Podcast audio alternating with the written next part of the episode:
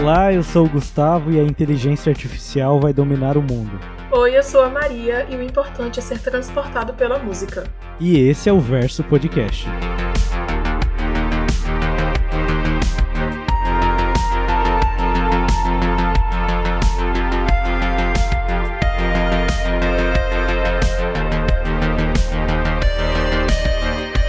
E aí, Gustavo, estamos começando hoje o nosso primeiro universo, inaugurando mais um quadro. Universo. Sim, sim, várias inaugurações nesses meses que a gente já tá gravando. E agora vocês conheçam o universo, que basicamente é o, o episódio, o quadro do Verso Podcast em que a gente fala sobre coisas Qualquer do universo. coisa. Eu, é, é, eu acho que foi essa, a- inclusive, eu acho que foi essa a definição que a gente deu no primeiro episódio, né? Que era tipo assim: ah, o universo vai ser sobre a gente falar sobre qualquer coisa, de qualquer forma, ahn, sem muito. sem, sem, Sem nenhum prendimento. é né, Totalmente talvez. despre... Isso, é. Inclusive, eu acho que a gente já tá bêbado começando esse episódio. Sim, então- eu acho que é importante dizer que, tipo assim, vai ser o primeiro episódio que Sim. ambos os produtores estão bêbados. Sim, Porque. então é isso. Porque nos outros você tava, mas eu não. Mas aí hoje, né? Sim, eu sempre gravo bebendo, mas você não. Mas dessa vez a gente tá, tá aí. Eu, eu acho que o universo é sobre isso.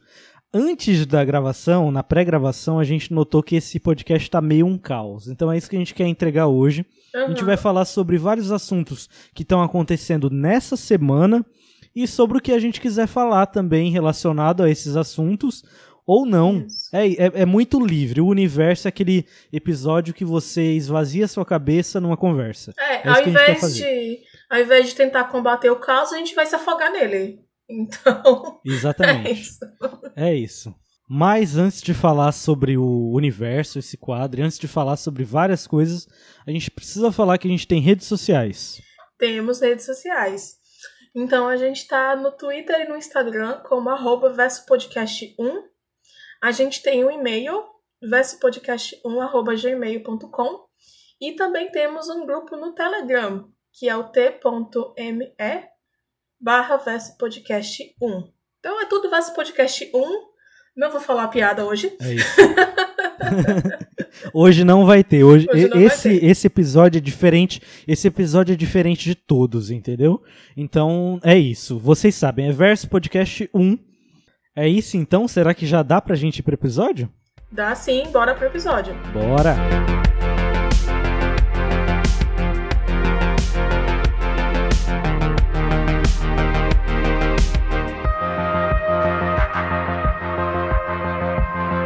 Então é isso, ouvintes. Bem-vindos ao nosso primeiro universo. Como a gente acabou de falar na introdução, a gente vai falar sobre vários assuntos que aconteceram nessa semana. Que dia é hoje, Maraia? Pra- gente só situar o pessoal. Hoje Do dia é- que a gente tá gravando. O dia dessa gravação é dia 9 do 2, uma quinta-feira. 9 de ah, e o fevereiro. episódio sai na. O episódio sai no sábado, então a gente tá com 11. dois dias de atraso aí.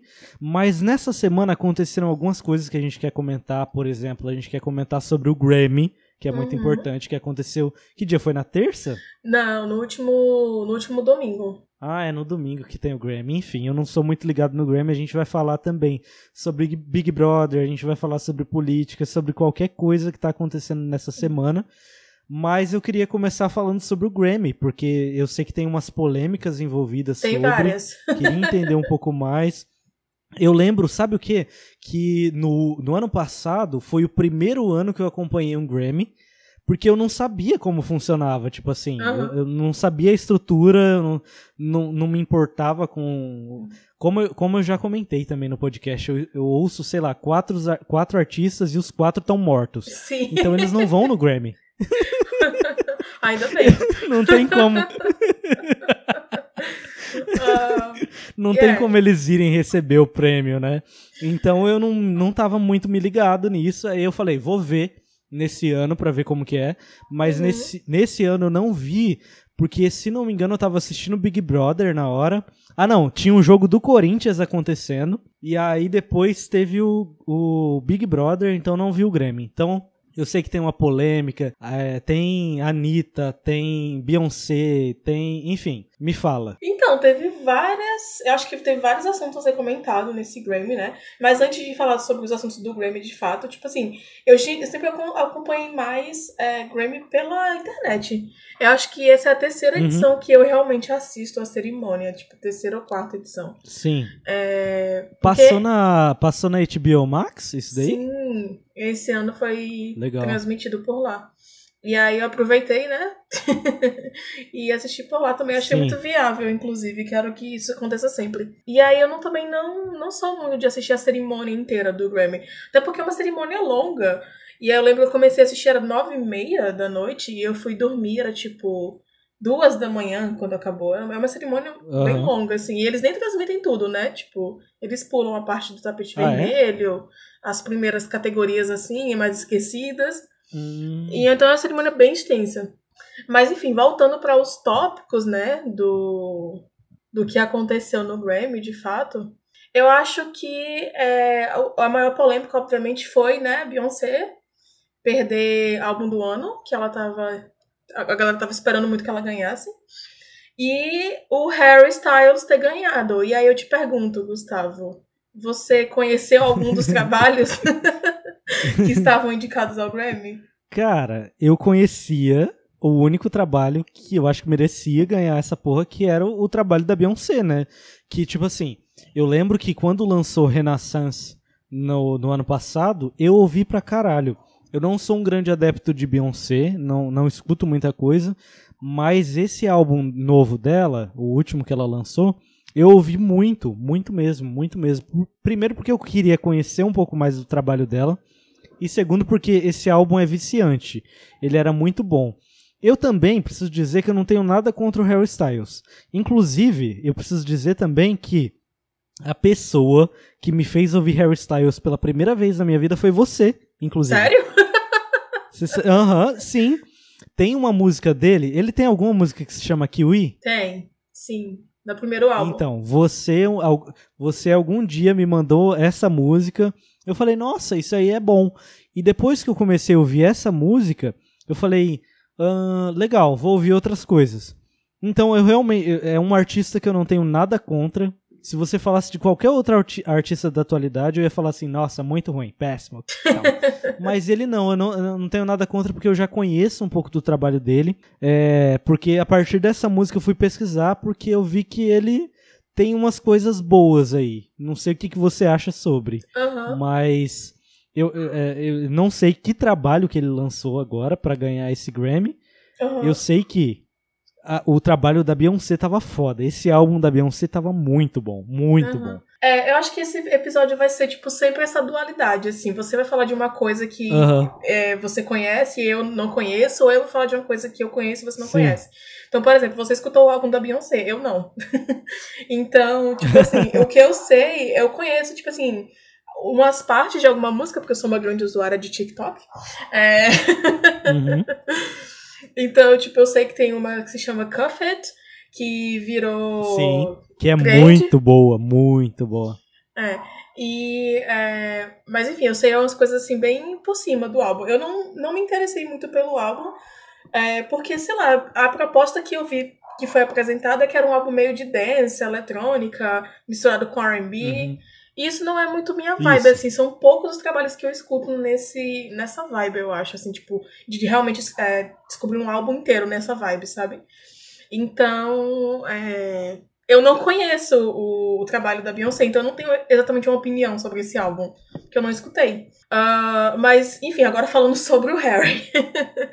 eu não sei se é, ele, ele ganhou por realmente merecer, porque eu, eu, eu, nesse momento, eu, Maria, eu não tenho como comparar o trabalho dos dois, porque eu não escutei o trabalho da Beyoncé. Certo? Sim. Mas eu. Mas você acredito, escutou Harry Styles? Sim, eu escutei o álbum do Harry Styles é, logo quando saiu. Que foi na época que tava. Ele fez até um, um trend no Twitter que era tipo montar a sua casa, assim, tipo, porque hum. o nome do, do álbum é Harry's House. E aí, enfim, era, um, Vixe, era uma não chegou coisa, em mim isso daí, não. É, era uma coisa mais imagética, assim, pros fãs, sabe? E aí eu uhum. lembro que a minha bolha, né? Eu tenho amigas que são fãs e tal, então apareceu pra mim, assim. Aí eu escutei na época de lançamento. É, uhum. Enfim, e aí eu larguei esse álbum, foi tipo assim, eu escutei uma vez, eu falei, ah, muito fraco, eu já não tinha gostado do, do single, do As It Was. E aí eu falei, não, muito fraco, não gostei. E aí eu só fui revisitar esse álbum no final de 2022. Tipo, metade de dezembro, por aí. E aí eu comecei a gostar mais de algumas músicas. É, gostei do álbum todo, como é, enfim, como um projeto inteiro. Mas tem algumas músicas que eu acho muito fraca ainda. Enfim. Então, tipo assim, eu não tô aqui pra defender ninguém, porque eu não conheço os trabalhos que foram lançados nessas categorias. Sim. Tipo assim, eu escutei o álbum do Harry Styles, mais por influência da minha bolha. Mas, tipo, não tenho como comparar, sabe? Enfim. Mas eu acredito, uhum. eu entendo a revolta da, dos fãs, porque a Beyoncé não ganhou o, o álbum do ano. Só que ao mesmo tempo, acho que para mim que não, que não sou fã, né? Tem, eu tenho essa impressão. De que, tipo assim, já era uma derrota meio esperada. Pra, no, no... Ah, é? Eu acho. E eu vou explicar por quê. É, o maior roubo da história do, do Grammy, na minha opinião, foi quando a Beyoncé não ganhou do ano pelo Lemonade, lá em 2016. Uhum. E, tipo assim, eu acho tão absurdo aquilo porque ela tinha absolutamente tudo. Ela tinha, tipo, o álbum tava sendo um sucesso, é, ela tinha um, um, um, hit, ela tinha visuais incríveis, que ela fez até um. Foi um, um, um visual álbum. Tipo assim, só se falava em Beyoncé em 2016. Quando eu penso em 2016, me vem aquela imagem do, do Lemonade, todo o visual que ela construiu para esse álbum. Sim, não, foi lindo, foi eh, tipo, e, e, ela fez uns shows muito fodas com esse Sim, álbum. Sim, ela também, tinha uma né? turnê. Eu lembro que foi. Uhum. Sim, foi tudo, tipo, foi foda. Ela foi tinha um uma turnê impactante. É, completo mesmo, igual uhum. você falou, foi tipo muito completo, né? Uhum. Ela teve o Super Bowl na mesma época, se eu não me engano. É, então, tipo assim, foi uma era muito completa e muito impactante, tanto cultural, culturalmente quanto musicalmente. E, e, essa era agora, eu imagino que tenha também uma, um, um, impacto cultural muito grande, porque eu vi que é dedicado à, à comunidade queer e negra, né? Isso, a, a música vem uhum. dessa, vem dessa inspiração e tal. Um, mas eu achei que, tipo assim, se ela não ganhou pelo Lemonade, eu não esperava que o Grammy fosse dar álbum do ano pra ela agora, porque me pareceu muito uma coisa muito de, de nicho, sabe? Ficou uma coisa mais pra Sim. galera que já curtia esse, esse, esse som, ou a galera que, tipo assim, já era mais fã dela, sabe? Eu acho que se o Grammy tivesse que escolher um álbum popular para ganhar álbum do ano, não seria esse, entende?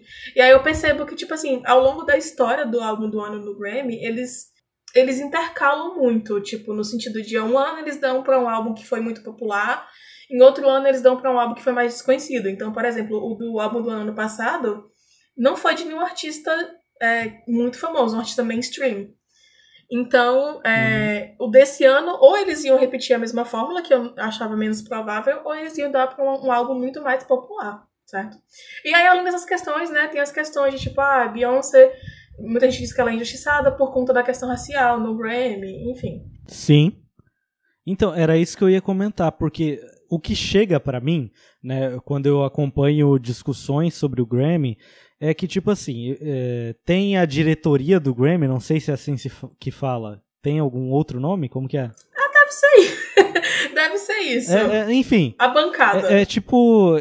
É, tem a bancada do Grammy, e pelo que eu entendi, nessa discussão que tá tendo agora e nas outras que eu já ouvi falar, que é tipo um monte de velho branco de 80 anos que não ouve, que não conhece essas músicas, que não sabe o que é R&B, que não sabe o que é o pop negro, uh, e, e por isso tinha toda essa disparidade. Eu lembro que quando The Weeknd não ganhou o Grammy, por algum motivo, teve, um, teve toda essa discussão também, e aí agora, eu lembro que quando a Beyoncé não ganhou esse em 2016, to, teve toda essa discussão. Eu lembro que quando um outro artista negro também não ganhou uh, o Grammy, teve toda essa discussão. Então, o que chega para mim é que tipo assim, são uns caras muito desligados sobre o que tá acontecendo, mas eu queria entender se realmente é isso, tipo, se tem essa se tem essa disparidade, essa diferença racial se, ele, se eles de fato prestam atenção, prestam mais atenção em artistas brancos do que artistas negros, E qual que é?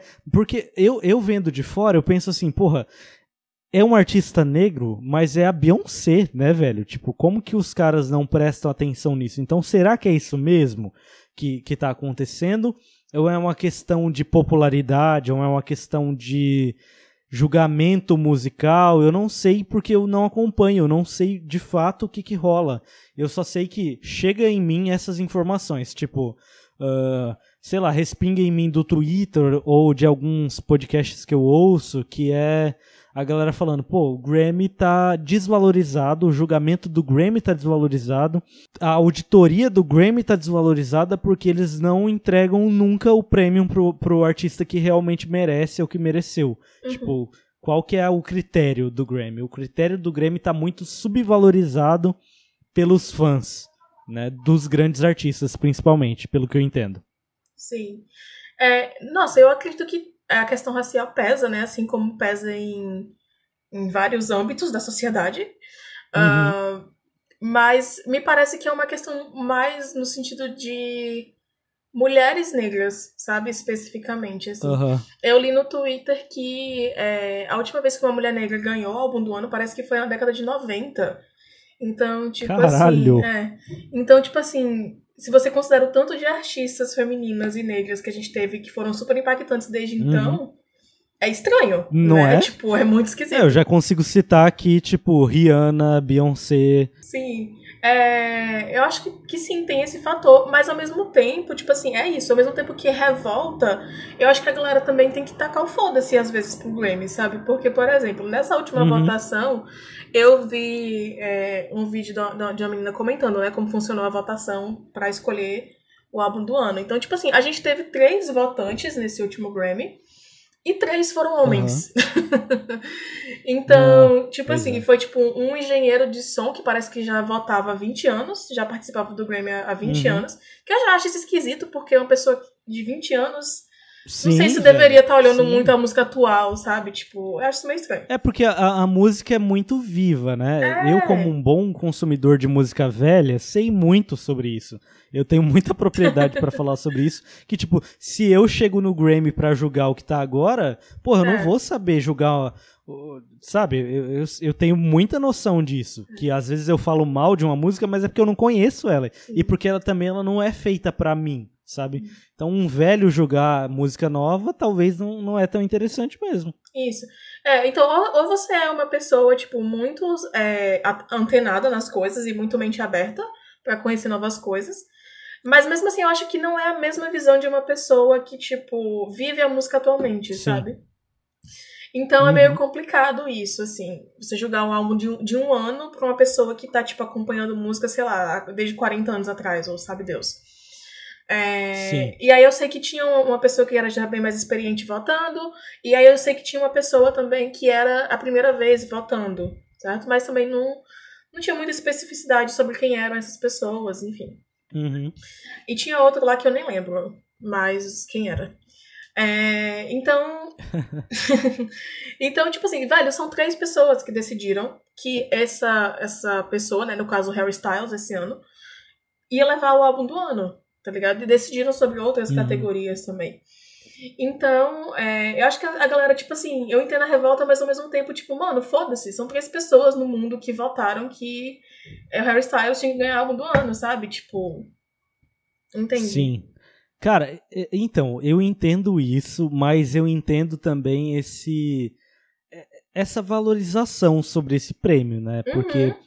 Mas também, eh, também ao mesmo tempo eu começo a pensar sobre sobre os novos prêmios que estão aparecendo. Eu entendo que é muito tradicional, mas, porra, eu, eu entendo que te, é, é uma, até uma discussão que a gente tem, a gente que é fã de artistas velhos, uhum. tem que é tipo assim, porra, o, o, Michael Jackson ganhou todos os Grammys do mundo. Todos, todos, todos, todos possíveis.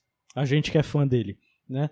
É, e aí tem a questão de é, quantidade de vendas que ele teve, quantidade de, de tudo que ele teve comparado aos novos artistas, né? Então, se a gente compara como as pessoas consomem música hoje em dia é, ao, ao, a, a, como as pessoas com, consumiam música nos anos 80 e 90, que foi o boom do Grammy, é totalmente diferente. Uhum. Então, ao mesmo tempo que eu acho que eu entendo essa toda essa valorização sobre esse prêmio, eu acho que deveria ter alguma atualização no modo com que as pessoas veem, mas eu acho que essa essa mudança no modo com que as pessoas veem só aconteceria de fato se eles mudassem a estrutura do prêmio. Sim. Porque eles mantêm uma, tradi uma tradicionalidade uh, de, de, décadas passadas. Uhum. Por isso que a gente trata o Grammy dessa forma, porque eles tratam dessa forma. E não dá para tratar mais dessa forma, porque a música é totalmente diferente. Né? Uhum. Não existe isso, não tem como. Sim, não, eu concordo totalmente, assim. É, no final, a gente acaba entendendo que é uma... Enfim, é um monopólio que é muito mais sobre, enfim, acho que é econômico, talvez, de poder, em, em relações de poder, uhum. do que em relação sobre a qualidade da música em si. Eu acho que qualidade sim, do, sim. do álbum ou da gravação ou de qualquer coisa nunca foi, tipo, o único critério que o Grammy é, utilizou pra decidir nada. Que acho que eles, no fim, do fim das contas, eles são, tipo assim, uma, um evento milionário, tá ligado? E, tipo assim, controlado uhum. por pessoas muito importantes, seletivas, que a gente não sabe quem é. Então, velho, é, é, é esse foda-se nesse sentido, sabe? Porque, é, sei lá, alguma hora acho que o Grammy vai ter que flopar, sabe? Alguma hora o Grammy vai ter que flopar, e enfim. Então, é, é isso que eu fico pensando nessa quebra de estrutura, se ela vai acontecer em algum momento, sabe? Porque eu acho que é exatamente sobre isso, como eu comentei. É tipo, porra, uhum. é, essa coisa que existe há 50 anos e é um prêmio tão tradicional, será que as pessoas vão deixar de prestar atenção de fato nisso? Uh, ou eles não vão se renovar nunca? A gente sempre vai usar isso como critério? Porque, assim, para quem é fã de, de uma artista mesmo, isso faz diferença. Tipo, ah, o artista X, meu artista X, tem 10 Grammys, uhum. sabe? Então, isso, isso ainda é uma diferença e isso ainda tem um peso muito grande. Isso também tem um peso para os artistas, porque eles vão a esse evento, né? É, na verdade, eu acho que, tipo assim, hoje os artistas eles ponderam mais para quais eventos eles vão e tal. Mas, é, sim, eles ainda vão. Inclusive, esse, essa edição teve uma alta na audiência por conta. E eu acredito que foi por conta das pessoas que participaram dessa, dessa edição. A gente uhum. tinha nomes muito, muito populares. Então a gente teve a Beyoncé indo, a gente teve a Taylor, Sim. a gente teve o Harry Styles, a gente teve a Lizzo, a gente teve a Adele. Então uhum. foram assim, for, foi muita gente conhecida e tipo com uma fanbase enorme que foi para essa edição. E aí, se eu legal, penso no legal. Grammy do ano passado, por exemplo, é, foi muito abaixo, eu acho, a, a questão da, da audiência. Não tinha tanta gente é, estrondosamente famosa como teve esse ano. Sim, eu, eu, lembro também que alguns artistas usam o Grammy, usam não ir ao Grammy como um protesto, né? Contra a indústria musical e tal. E eu acho que isso vem crescendo a cada ano. Eu não sei se esse ano teve alguma coisa tão marcante assim, mas eu me lembro de alguma coisa do Kanye West, que nem deve ser citado mais esse homem também por ninguém, mas tem, tem alguns outros artistas que já fizeram isso ao longo do Grammy, ao longo dessas premiações, é, para marcar isso também, essa, também essa quebra de estrutura e tal. Uh, e eu acho que é isso que tem que acontecer. Eu acho que uh, resumindo esse papo, é tipo a gente entender que a música não é a mesma de 40 anos atrás. Uhum. E eles entenderem isso, que a premiação também deve mudar, porque a música mudou. Eu acho sim. que é isso, né? É, sim. Agora, o que me. É muito. É, incomodante. o que me incomoda muito em relação a esse debate é que, tipo assim, eu tenho uma dificuldade de entender se, se o, o, o Grammy tem realmente um padrão ou alguma coisa desse tipo, sabe? Porque não dá uhum. pra gente olhar pro Grammy e falar assim, tipo, ah, eles não dão o Grammy pra Beyoncé porque eles não, não, é, não uhum. premiam artistas populares. Não é esse o ponto. Porque eles já premiaram várias pessoas que também são muito populares. E, é, e ao mesmo tempo, teve vezes que eles escolheram pessoas que são mais alternativas e artistas mais independentes uhum. é, em relação a artistas que são maiores. Então, tipo assim, eles, a gente nunca sabe exatamente qual é o critério, se eles têm um padrão de escolha ou não, certo? E aí, por sim, exemplo, sim. É, comentando algumas outras é, derrotas e ganhos, né? Sem ser esse da, da Beyoncé e do, do Harry Styles. Uma coisa que eu gostei muito nesse nessa edição foi a Lizzo ter ganhado gravação do ano. Pra mim foi meu momento favorito da Legal. da noite. Porra, e eu gosto bastante dela, hein, velho? Eu gosto da eu Lizzo. também, eu gosto muito dela, adoro ela. E, enfim, velho, ver uma. Enfim, foi a. Acho que ela também foi uma, a primeira mulher negra a ganhar a gravação do ano desde, desde a Whitney Houston. Então, tipo assim. Legal, legal. Faz tempo também. É, e também porque eu gosto muito dessa música, o About Damn Time. Porque essa música pra mim foi a cara de 2022. A música do ano, eu tava torcendo pra Taylor, né, obviamente. Mas uhum. é, ela não ganhou, quem ganhou foi outro artista. Mas eu também ficaria muito feliz se a Lisa tivesse ganhado. Porque eu lembro muito dessa música, tipo, a cara de 2022. A gente terminando a pandemia. E tipo assim, ai, tipo, tá na hora, caralho. It's about damn time. Da gente sair dessa merda. Tá ligado? E tipo, ai, voltando a dançar. Estive muito estressada, mas agora tô voltando a dançar. Enfim, eu achei essa música a cara do ano. Sim. É... Véi, eu acho que eu gosto mais da pessoa liso do que consumir as músicas dela. Eu, eu, até tenho essa meta de consumir um pouco mais, porque eu gosto muito dela. Eu vi algumas entrevistas com ela e eu vi algumas opiniões sobre ela, algumas opiniões dela, e eu achei ela uma artista muito foda, sabe? Tipo, muito. É, que sabe o que tá fazendo. E eu acho que isso é muito importante no artista. Enfim, quero conhecer mais, quero ouvir mais também. Ela é maravilhosa, assim. Esse álbum dela, eu fiquei mais ou menos. Eu, esse último álbum que ela lançou. É, mas eu gosto muito do primeiro álbum dela, o Cause I Love You. Uhum. Recomendo, quiser conhecer Lizzo, enfim. Não é o primeiro, na verdade, desculpa. Mas foi o que ela lançou em 2019, eu acho. E aí, continuando nesse tópico que eu tava falando, eu acho que nessa edição do Grammy teve muito esse contraste de tipo assim. É, me pareceu que eles tentaram balancear, sabe? Eles deram prêmios para pessoas que eram muito populares e ao mesmo tempo, uhum. em, outras, em outros momentos, eles escolheram pessoas que não eram tão populares assim, que não são tão populares assim. Então, por exemplo, uhum. a Taylor perdeu é, Song of the Year, né? Canção do ano, por uma música que para mim ela deveria ter ganhado, mas enfim. É, e eles. Mas você é fã.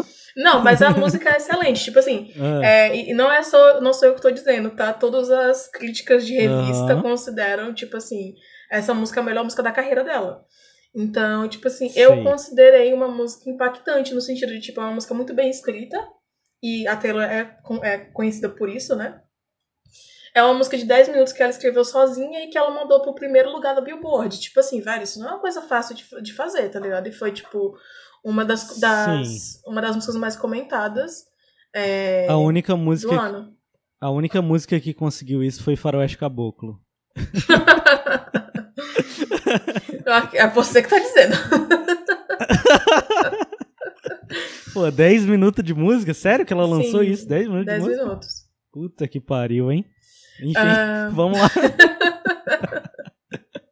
e aí, aí teve Taylor perdendo, teve Anitta perdendo, né? Tipo, mais uma artista que ficou em, em super evidência. Verdade, né? Uhum. Então, eu lembro que ela chegou ao, ao, topo das paradas de fato, né? Com Envolver, é isso? É o nome da Sim, música? Sim, é Envolver. Ela, então, eu lembro que ela chegou não só no Brasil, como em algumas paradas mundiais com Envolver.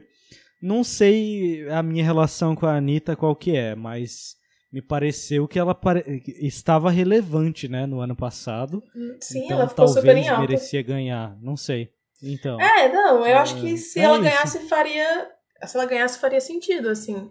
Mas aí eles deram um prêmio para uma artista que, tipo, tem 200 mil ouvintes, alguma coisa desse tipo. Uhum. Que foi a Samara Roy. Eu acho que é esse o nome dela. E aí eu fui uhum. procurar, né, um pouco dela, que eu fiquei interessado, e eu achei é, bem legal, ela tem uma voz muito, muito boa. Ela é uma artista de jazz. Uh, muito legal. Quero mais, procurar mais o trabalho dela. E aí, voltando, né, essa questão de, tipo, pessoas que perderam e que eu acho injusto, a gente teve novamente a Bjork perdendo, né? Isso que eu tô falando mais para as categorias alternativas, né? Ela perdeu o melhor uhum. álbum alternativo. E a Florence também perdeu a melhor música de alternativa, alguma coisa assim. E, enfim, é, eu acho um absurdo a Bjork nunca ter ganhado nada. Ela, ela tem 16 indicações a, ao longo da carreira dela. E, tipo assim, a Bjork é literalmente uma das, das artistas mais importantes do audiovisual da história. E, tipo assim, isso é uma coisa que a crítica concorda, enfim. É... Então, pra mim é muito esquisito isso. Tipo assim, porque ela não é só boa na área dela, que é o, o alternativo. Ela é boa no geral. Então, tipo assim, ela não conseguir nem ganhar na área dela é muito esquisito para mim.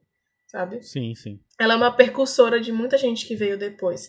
E aí eles deram os prêmios para Wet Leg, que é uma nova banda alternativa. Eles têm um álbum, eu acho, é, atualmente. E, enfim, é, eles são legais, mas, velho, não, não foi no mesmo patamar, sabe? Que, que Bjork e tal. E aí eu fico meio com o pé atrás no Grammy nesse sentido também. É, eu, eu conheço pouca coisa da Bjork, eu acho que o que eu conheço foi você que me mandou também. Mas me parece Uhum. que ela é, tipo, a maior nesse estilo alternativo, Sim. né? Não, ela é reconhecida por Michael Jackson. Se Michael Jackson reconheceu ela, disse que é fã dela, então ninguém tem mais nada a dizer. E esse é o nosso critério, apenas. E esse é o nosso critério, exatamente.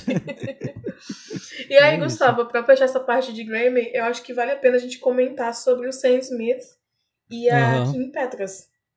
Que é a única pessoa que eu conheço de, todo, de todos esses que você citou aí ultimamente. eu gosto muito do Sam Smith. Eu lembro que quando ele começou a carreira, eu tava escutando. E depois no segundo álbum eu escutei, o terceiro eu escutei. Gosto muito de Sam Smith. Aham. É, ele mudou bastante, né, o, o som dele, a imagem dele nesses últimos anos. Mas aí o que que rolou com o Sam Smith? Então, eles ganharam é, melhor performance de duo grupo, se eu não me engano, por aquela música Unholy. Você deve ter ouvido, né? Porque foi. Aham. É. Sim, sim. Enfim. Eu acho a música uma bosta, gente. Me desculpa se você Ai, gosta não. dessa música. Que isso? Eu acho a música uma bosta, mas eu gostei muito da performance deles no Grammy.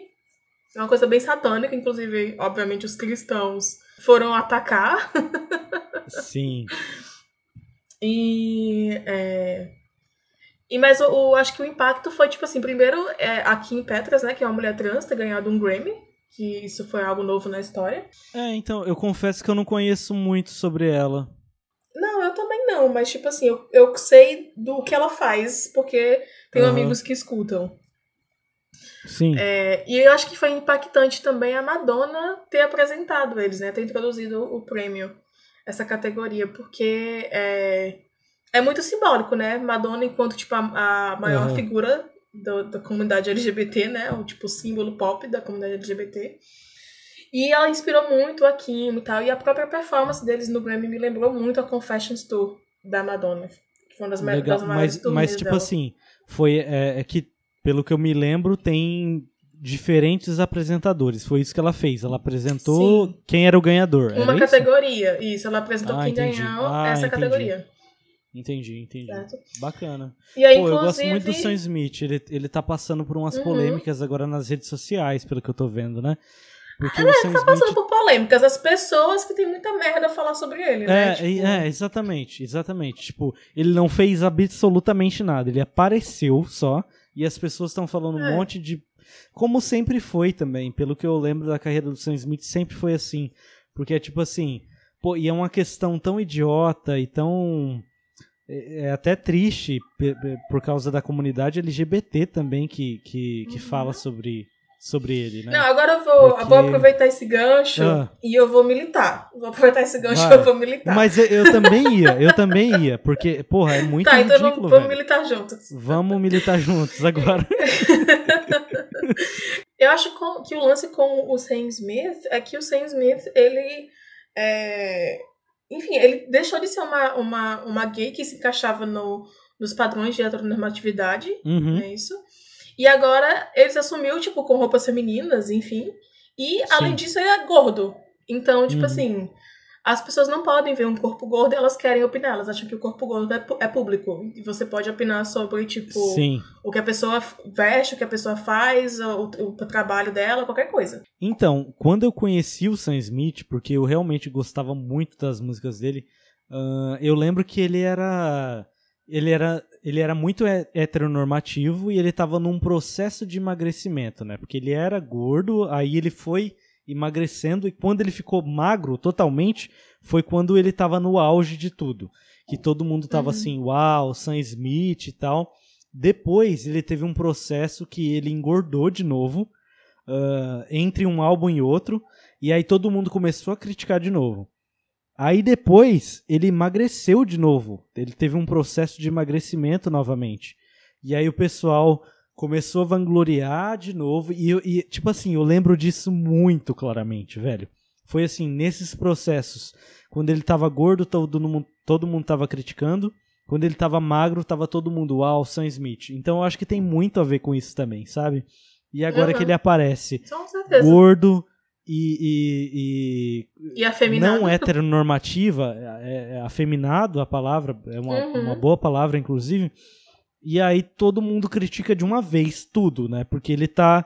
Ele tá tudo que a sociedade não quer que ele seja, né? Tipo, é isso. Sim. É, não, é muito escroto o que é, fazem com ele. E eu falo isso sendo uma pessoa que guarda mágoa do Sam Smith. Porque ele tentou cancelar o Michael, né? Anos atrás, enfim. Mandei uhum. ele tomar no cu várias vezes. é...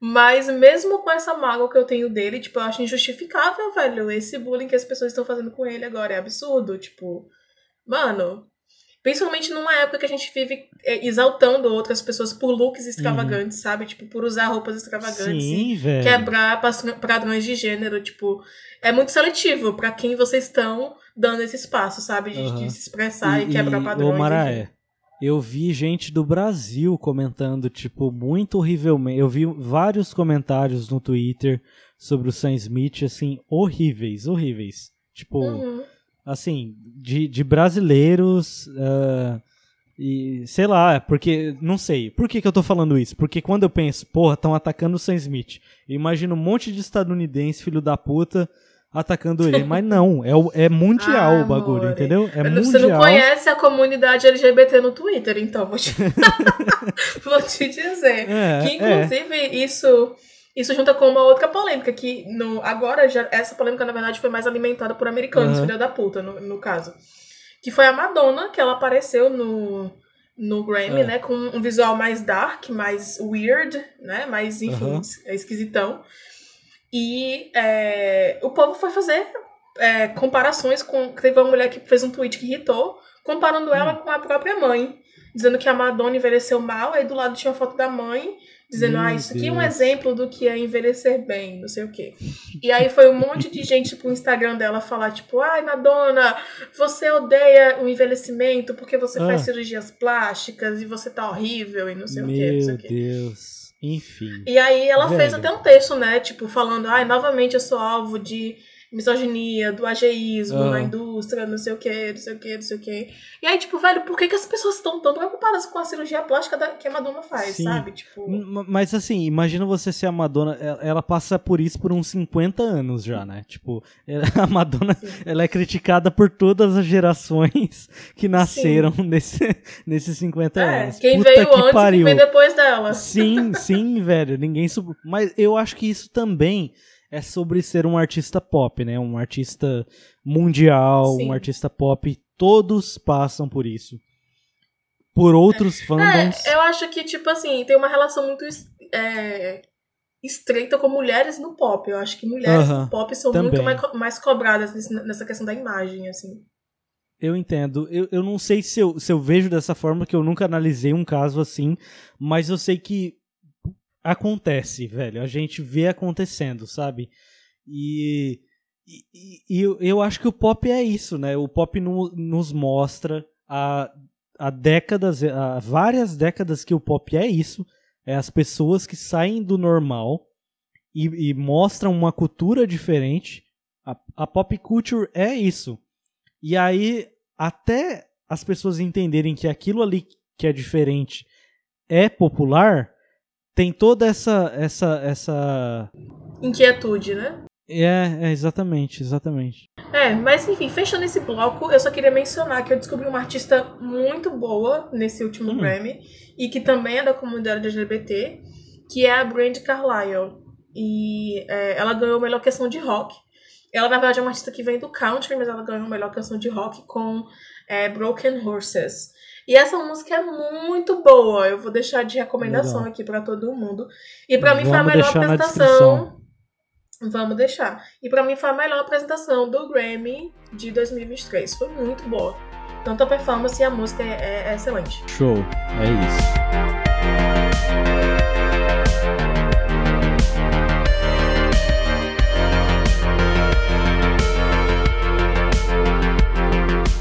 Gustavo, outra pauta que você queria falar nesse universo é sobre o BBB. O que, que você tem a É. falar sobre o BBB? Eu, eu acho que o BBB é sempre uma pauta, né, velho? Sempre as pessoas comentam, independente se você tá assistindo ou não, as pessoas sempre falam sobre o BBB. Eu, eu confesso que eu fiquei a semana passada sem assistir, voltei nessa semana, porque na semana passada eu tava meio, sei lá, doente, e aí não tava me entregando tanto ao programa como eu gosto de assistir. Eu gosto de assistir. Eu sou aquela pessoa que eu gosto de. Enquanto eu estou trabalhando, eu deixo 24 horas do BBB ali ao fundo. Meu Então- Deus. Eu, eu gosto de ver os diálogos, porque assim, quem, para quem nunca fez isso, os diálogos do BBB são muito bons. Muito bons. É tipo assim, do nada você tá ali, uma da tarde, trabalhando, e tem uma pessoa falando sobre. Ah, o que a gente conversa normalmente na vida. As pessoas fofocam sobre a vida dos parentes. Elas contam Uhum. acontecimentos da vida delas. Então, tipo assim, Pra quem só assiste o programa ao vivo, que pena, você tá perdendo muito conteúdo, velho. Porque realmente aquelas pessoas estão ali, confinadas, naquele lugar o dia inteiro, velho. É, é, é Fazendo propaganda gratuita pra Aham. assinatura do BBB. Uhum. Então, Tô, velho, Boninho, pra me paga, tá... filho da puta. Boninho patrocina a gente. Uhum. Velho, pra mim essa edição tá muito apagada, assim, porque eu não assisti Sim. um dia ainda. Então, Ah. tipo assim, eu não sei de nada que está acontecendo. Eu sei que tem um cara que ele é meio. Ah, É Fred, Dr. Fred, alguma ah, o coisa Fred, assim. o Fred Nicásio. Isso. Ele é meio viajado, né? Meio maluco, Ele é maluco, ele tá estranho. completamente maluco.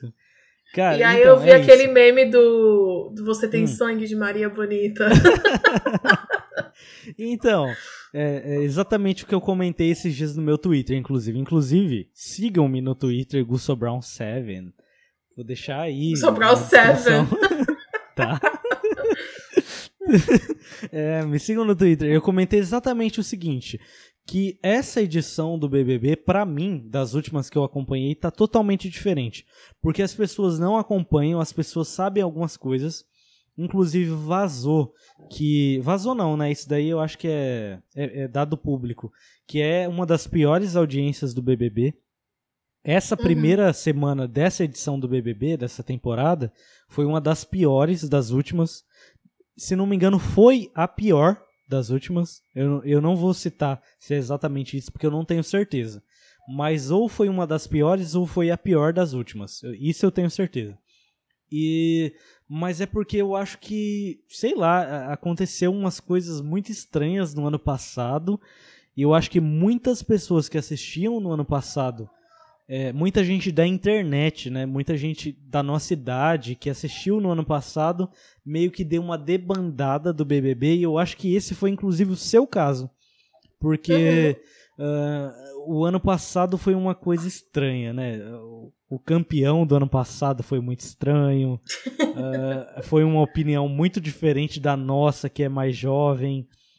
O, o, o pessoal do, do sofá que acompanha o BBB, que são as tias, votaram diferente do que a gente pensa. Então acho que o, o BBB teve essa transformação nesse meio do tempo, nesse meio tempo entre uma temporada e outra, que acabou debandando mesmo uma grande audiência. Que é o pessoal do Twitter, que é o pessoal que comenta na internet. Mas tá legal essa edição. Essa edição é uma das melhores que eu tô vendo, tipo, de personagens, sabe? De pessoas interessantes pra você acompanhar. Porque sempre tem aqueles personagens de, de- que sempre tá, né? Tem um cowboy, tem uma digital influencer. Sempre tem esses personagens. E eles estão lá presentes, só que os desse ano eu acho que eles estão mais interessantes ainda. Porque até uma coisa que eu ouvi no começo desse BBB foi que o Boninho, a produção do BBB, eles separaram pessoas menos famosas, inclusive eu acho que isso tem a ver também com a perca de audiência. Eles separaram pessoas menos famosas para essas pessoas terem é, menos medo de perder, de ser cancelado, menos medo de perder. E, e por isso, essas pessoas jogam mais. Elas são mais, tipo, instintivas, como um ser humano é.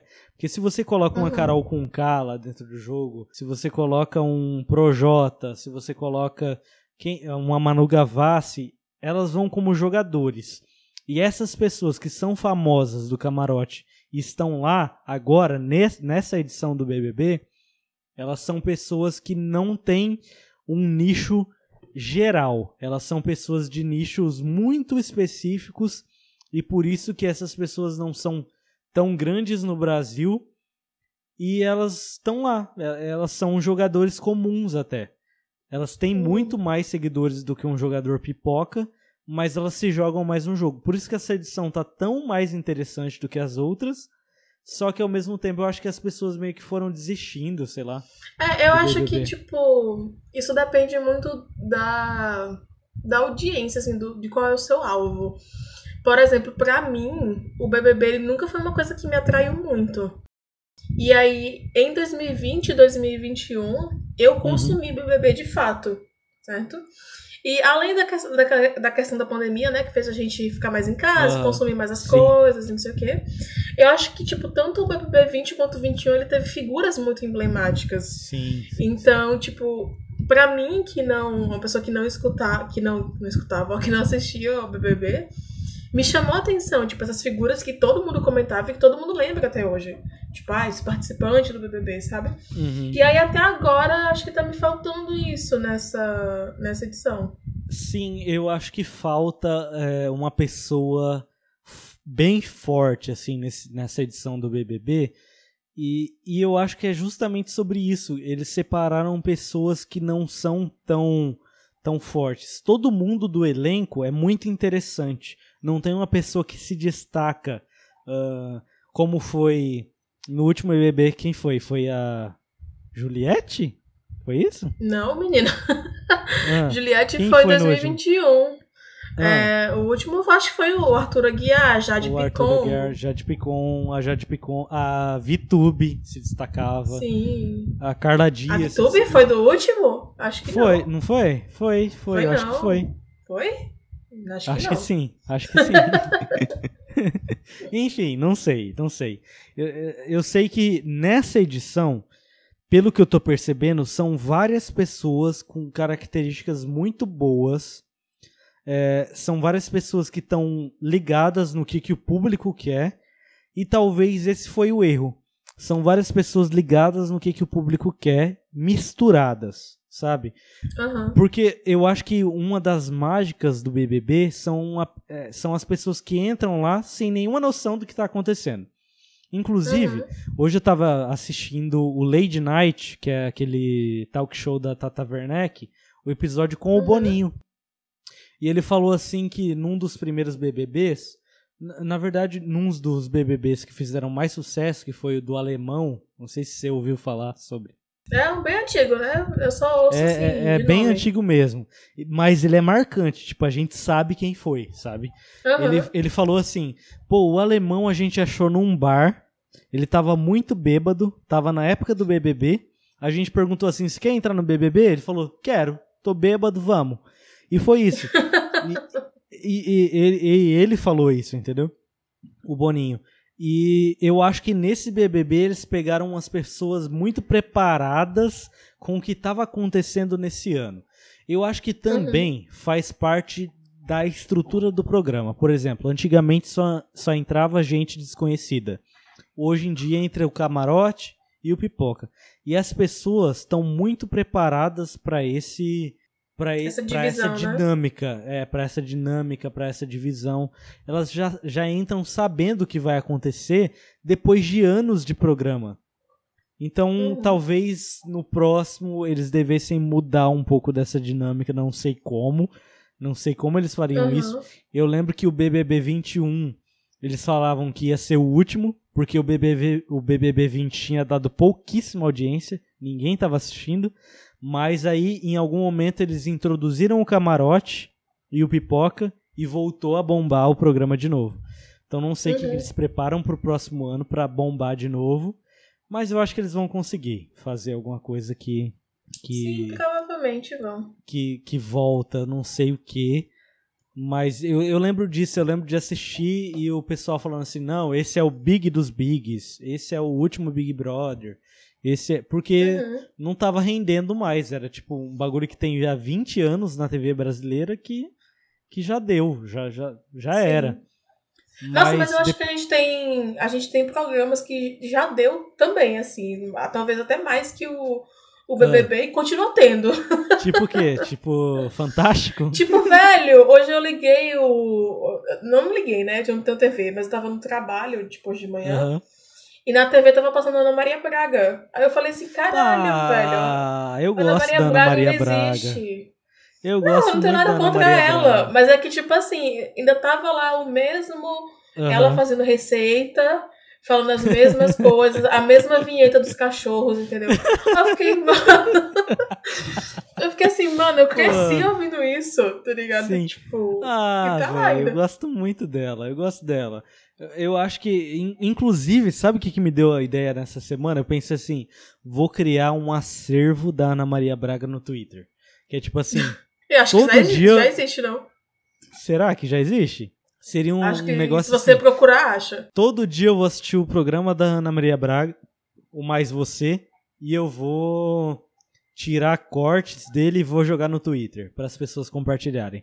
Porque a Ana Maria Braga ela é uma pessoa que não tem nenhuma, nenhuma sanidade mental e ela tá apresentando um programa em TV aberta e ela já tem todos os anos do mundo, ela tem, sei lá, mais de 100 anos e ela tá lá, entendeu?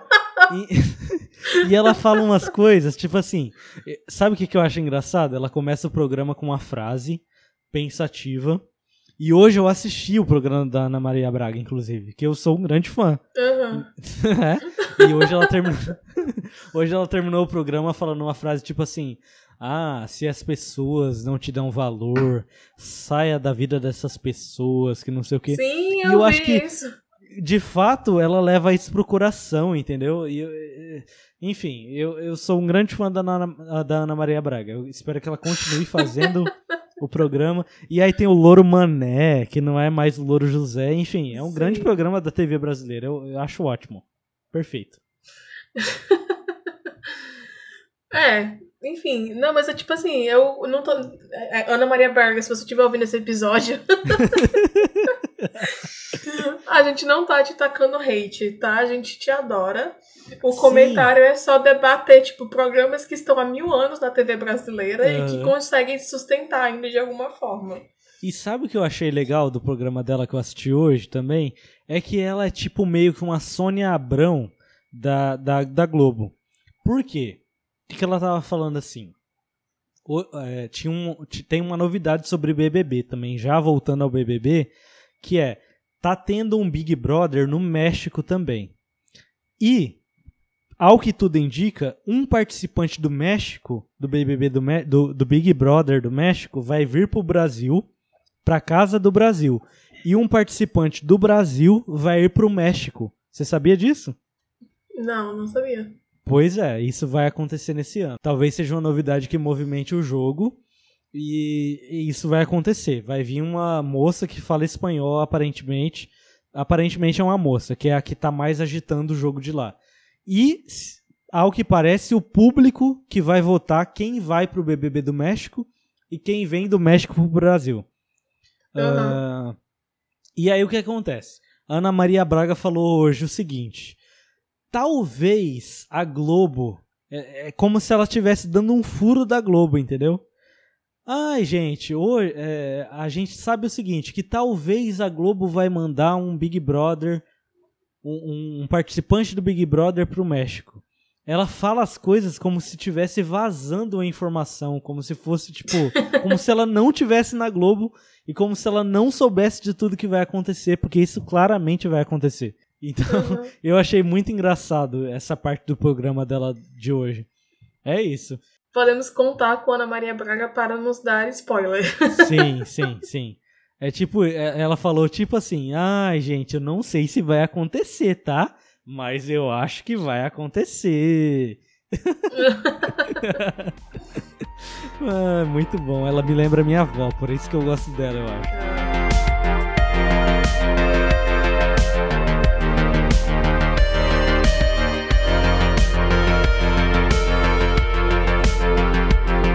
Então, Gustavo, a gente estava debatendo essa questão da repercussão do BBB, né? Que uhum. tem a galera que é do sofá, tem a galera que é do Twitter, não sei o quê. É, e aí eu queria saber, tipo assim, porque a gente tá tendo várias mudanças no Twitter agora, né? Sim. Então, tipo assim, tem esse limite de, de tweets agora. Isso é real? Primeiro, primeira pergunta, Como isso é assim? é realmente real? Que, que, Não vai ter rolê? um negócio de, ah. De limite de tweets? Vai ter Cara, 20, você vai ter 20 tweets agora, limite, alguma coisa assim. Não tô sabendo disso. Eu acho que não é real. Talvez seja um fake news aí do, do zap da. Hum. Tá, então Não nesse sei. momento eu e Gustavo não, não estamos bem informados sobre esse não, tópico. não tô sabendo, não tô sabendo disso. Talvez seja Mano, uma fake mas news. assim, mas assim, é uma coisa que eu não duvido que vai acontecer, sabe? Eu não Uhum. duvido. E eu acho que você também não duvida, porque mudou tanta coisa que a gente não sabe mais o que pode acontecer e o que não pode. Sim. Velho, e aí eu fico pensando assim, não só o BBB, mas tipo, tudo que é comentado geralmente no Twitch. Uhum. Imagine assim, tipo, vai reduzir muito a quantidade de. é, de pessoas falando sobre um tópico, sobre um assunto, tá ligado?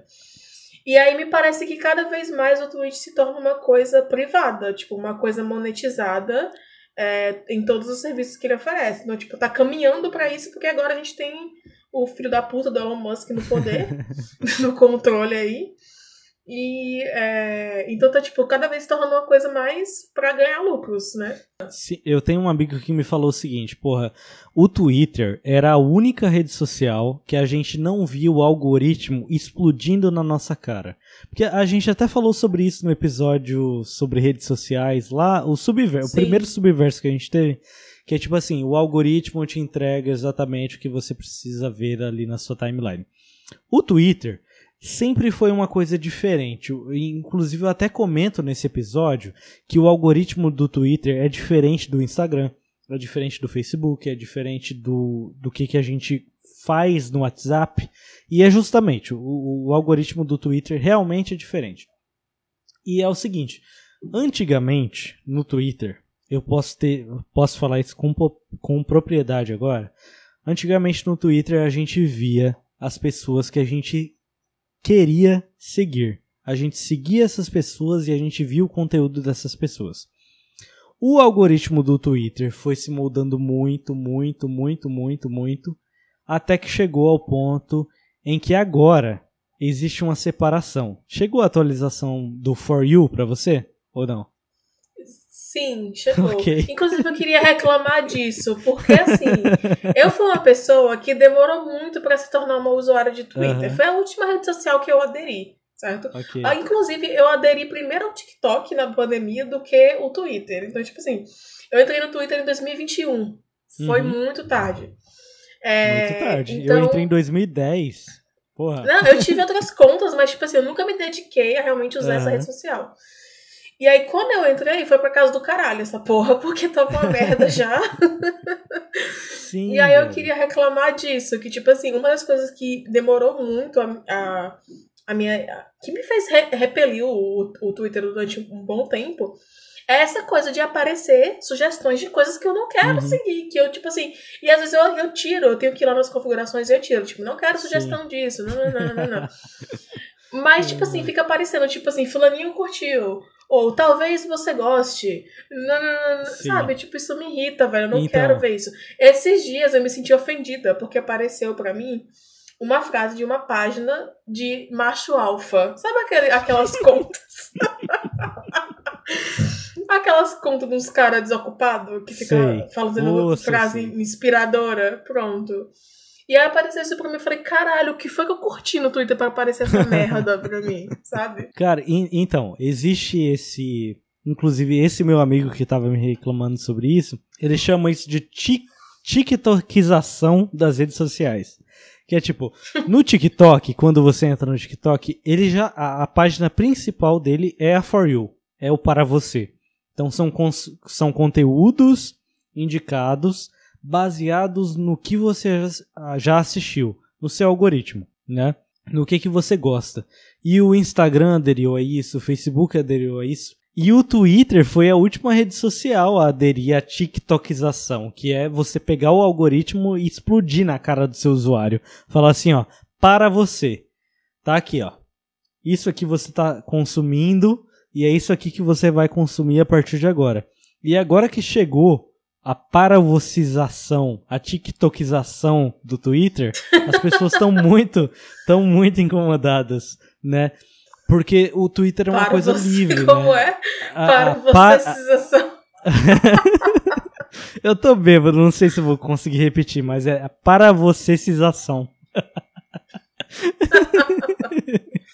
Agora que chegou a para vocêsização no Twitter, as pessoas estão muito revoltadas. Porque o algoritmo de fato tá atuando muito no Twitter. Só que quando eu, como trabalhador do marketing brasileiro, eu sei que as pessoas vão usar mais o Twitter a partir de agora. Porque você fica muito mais imerso nessa situação quando o conteúdo é preparado para você, sabe? Então, uhum. Uma, uma das coisas que o, que o Elon Musk queria era isso, era fazer as pessoas usarem mais Twitter e serem mais absorvidas por ele porque o Twitter é uma coisa muito pontual na minha vida, eu acho que na sua também, na, na, de quem é usuário do Twitter, que é tipo assim, ah, você vai lá, quando você pensa alguma coisa e você pensa assim, vou compartilhar isso, né? Não é a sua vida toda que vai ali. Igual no Instagram, por exemplo, igual as pessoas que postam toda hora no Instagram. Era uma coisa pontual. E agora não. Agora, se você quiser ser relevante no Twitter, você precisa fazer conteúdo, um, um conteúdo cíclico para as pessoas continuarem te consumindo. Além das questões do Twitter Blue, que a gente pode comentar também. Então mudou muita coisa, né, com a entrada do, do, do novo dono. A minha experiência pessoal com o Twitter é diferente, na verdade. Tipo assim, o Instagram é uma, é uma rede social que você raramente me vê fazendo alguma coisa lá. Uhum. Então, quem quer me conhecer pelo Instagram não vai descobrir nada. Vai, tipo assim, descobrir uma música que eu gosto, que eu posto de vez em quando. Às vezes eu posto uma foto em algum lugar, mas, tipo, nada muito demais. É, mas no Twitter eu falo mais opiniões, tipo, sobre música, reclamo Legal. da vida. É, enfim, então pra mim é uma rede social muito mais. Que me expõe muito mais do que as outras. Então isso pra mim é estranho, essa mudança, sabe? Tipo. Pra mim, acho que foi um processo meio inverso, sei lá. Não, eu entendo, mas é porque, tipo assim, igual eu te falei, eu tenho conta no Twitter desde 2010. Desde 2010. Então, tudo que aconteceu, todas essas mudanças que aconteceram no Twitter, que era uma coisa de você expressar os seus pensamentos mesmo, mais profundos, que era uma coisa mais íntima, né? Me parece uma coisa até meio Messenger. Você usou MSN, inclusive? Hum. Você é da época do MSN? Sim, usei. Então, Usava horrores. então, é uma coisa. Você é da época do MSN. Gustavo, tu é mais novo que eu. Que pergunta é essa? não sei, porra. Não sei. Enfim, no, no MSN era uma coisa mais íntima. O Twitter é exatamente da época do MSN. Ele surgiu aí, nessa época. Mas a, a, até além disso, se a gente comentar sobre as mudanças que tiveram no Twitter, que são, tipo, Agora tem o botão de salvo lá que eles colocaram. Agora tem o Twitter uhum. Blue, que as pessoas pagam para ter o selo de verificação. Acho isso uma palhaçada. Então. Que inclusive vai ah. todo mundo se fuder, inclusive você, né, Gustavo, que tá adepto disso daí. Acho isso uma palhaçada. Então, o Twitter Blue é o seguinte. vamos lá, vamos falar sobre. Cara, isso foi um também um, uma, uma uma coisa instituída pelo, pelo Elon Musk. E, e isso faz uma diferença muito grande. Eu notei. Quando eu assinei o Twitter Blue, quando ele ainda não estava disponível no Brasil, que inclusive hoje, na data que a gente está gravando, ele foi, foi disponibilizado no Brasil hoje. É, quando eu assinei, ele estava disponível só nos Estados Unidos. Mas o seu engajamento cresce de um jeito muito grande. Quando você comenta na conta de uma pessoa, todas as pessoas veem primeiro o seu comentário, porque você está pagando pro Twitter para você aparecer primeiro. Tipo assim, o Twitter não te fala isso. Quando você assina, ele não te fala isso. Você não sabe disso. Mas é muito claro que eles querem que você continue pagando pro Twitter te entregar cada vez mais para as pessoas te consumirem cada vez mais, entendeu? Uhum. E é Ah, isso, eles estão monetizando isso, velho. Eu percebi isso contigo, na verdade, porque eu lembro que eu vi vários tweets seus respondendo coisa de política Aham. e você tava, tipo, um dos primeiros comentários com vários bolsominions te atacando. sim, sim. Então ficou bem em evidência isso. Não, mas é isso, tipo, quando você paga, eles te colocam totalmente em evidência. Eles não te falam isso quando você assina. Eles não falam isso em nenhum momento, mas eu acho que é tão viciante a pessoa estar em relevância quando você assi quando você paga pra twittar. Porque é isso, né? Você tá pagando por tweet no final de tudo. E é, é tão viciante você ter uma relevância maior do que os outros que você acaba comprando. E, e eu acho que isso é uma- um- meio que uma forma do, do Elon Musk lucrar com isso. Porque eu acho que vai, vai acabar que ele vai vender o Twitter pra outra pessoa. Tipo, daqui. Ah, não tem nem o que achar, é óbvio Tipo, que é uma eu- forma de lucrar. Eu acho que eu acho que ainda nesse ano ele vende o Twitter porque é, quando ele comprou mesmo, ele, ele até admitiu isso. Não é lucrativo, o Twitter não é lucrativo. O, o Twitter, por ser uma rede social que não tem um algoritmo tão ligado com a pessoa, igual a gente comentou, igual é o Instagram, igual é o Facebook, ele não é tão lucrativo. Então ele tá t- tentando transformar nisso, mas eu acho que não vai conseguir, eu acho que não vai dar certo, porque os usuários do Twitter postam coisas específicas. E eu acho que não vai dar certo, eu acho que nesse ano ainda ele vai acabar vendendo o Twitter e vai voltar tudo ao normal, como a gente era acostumado a ser antes. Não dá pra um bilionário perder dinheiro assim. Não, com certeza não. Tipo assim, pra mim não tem nem o que questionar. É óbvio que ele tá fazendo isso por, por lucro. Mas enfim, eu acho que meu problema é que, tipo assim, eu sou muito anticapitalista pra gostar dessas mudanças. Aham. Então, é, me parece que, tipo assim, se você é um jornalista e você paga por esse serviço, vai ser interessante pra você estar em evidência sempre nas, é, nas respostas e tal. Mas ao mesmo tempo, eu fico pensando que só quem vai estar em evidência no Twitch são as pessoas que têm dinheiro, que vão Uhum. estar pagando por esse serviço. Ele, ele lançou o Twitter Blue no Brasil hoje, como eu tinha comentado, por 60 reais. Então você tem que pagar 60 reais por mês pra estar em evidência.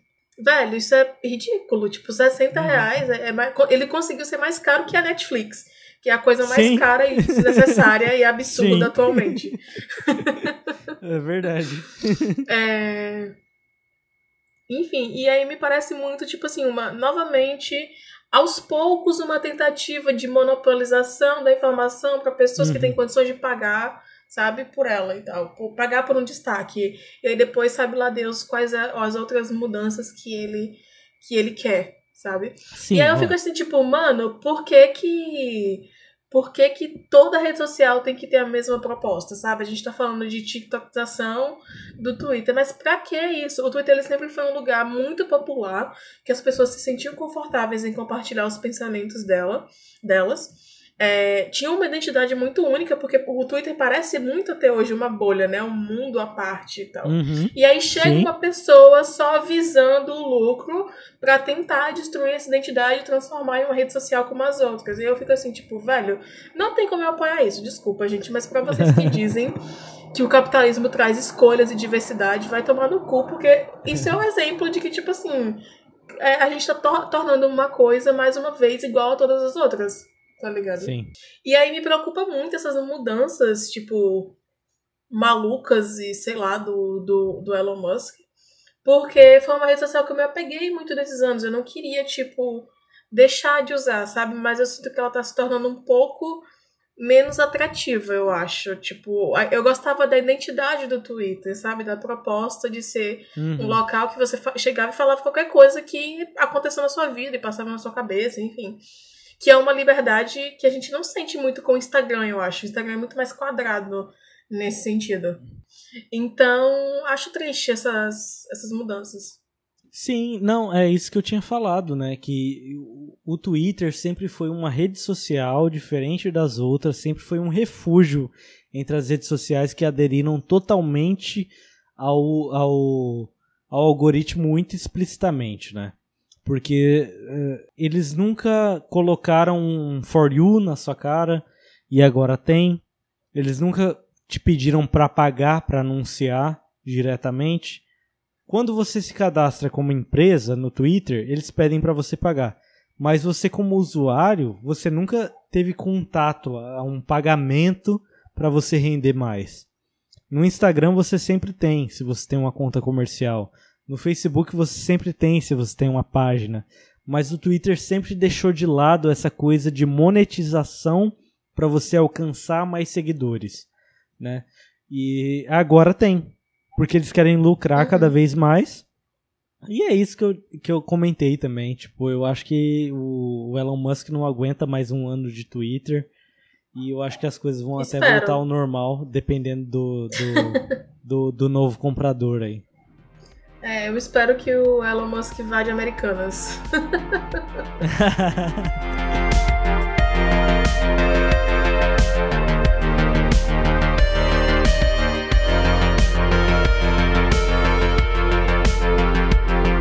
Então, Gustavo, estamos concluindo nosso primeiro universo. Sim, espero que as pessoas tenham gostado. A gente tá muito alcoolizado nesse momento já. E, e, você mais que eu. E, e, é, eu mais do que você. Eu ia falar assim, você mais do que eu de novo né? Mas, enfim, mostrando que é totalmente equalizado. Mas eu acho que é isso. O universo é sobre a gente falar sobre as coisas que estão acontecendo no momento. Espero que vocês gostem do universo como vocês gostaram de outros versos que a gente já fez. E... Sim, eu acho que a gente precisava muito de um episódio pauta livre, né? Tipo, vamos Sim. falar sobre qualquer coisa. Sim, porque eu acho que a ideia do verso né, a ideia do verso com, com nós dois veio disso, veio da gente é, poder comentar e falar sobre várias coisas é, durante várias horas, uhum. porque quando a gente se liga nas nossas ligações, fofocar, sim, quando a gente se liga para fofocar, para falar um da vida do outro, é sempre assim. A gente sempre acaba, sei lá, a gente começa às sete da noite e acaba meia-noite. Então, uhum. é, era isso que a gente queria trazer para o universo. Era uma coisa mais até o nosso universo que tem dentro da gente.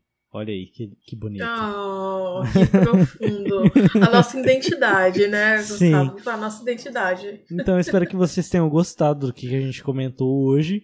Terão mais outros universos comentando sobre outras coisas que estão atuais, sobre outras coisas que a gente quer comentar.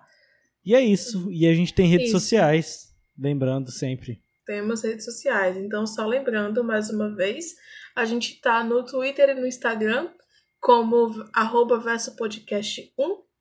A gente tem um e-mail, versopodcast1 arroba gmail.com. E também temos um grupo do Telegram, que é o t.me barra versopodcast1.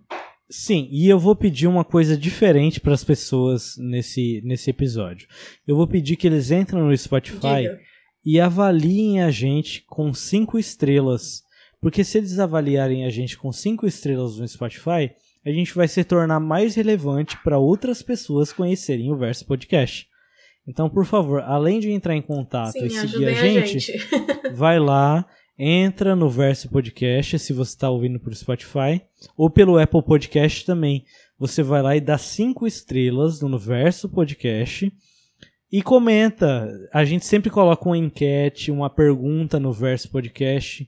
Então comenta a pergunta que a gente coloca, responde a enquete que a gente coloca e também dá cinco estrelas pra gente para se tornar cada vez mais relevante e outras pessoas conhecerem o nosso podcast. Por favor, tá bem? Por favor, galera. E é isso, Gustavo. A gente encerra É aqui. isso, eu acho que a gente tem um episódio de um universo. O, univer... o universo é livre, Maraé. Sim, o universo é livre. Tchau, tchau. Até semana que vem. Até semana que vem. Tchau. Até semana que vem.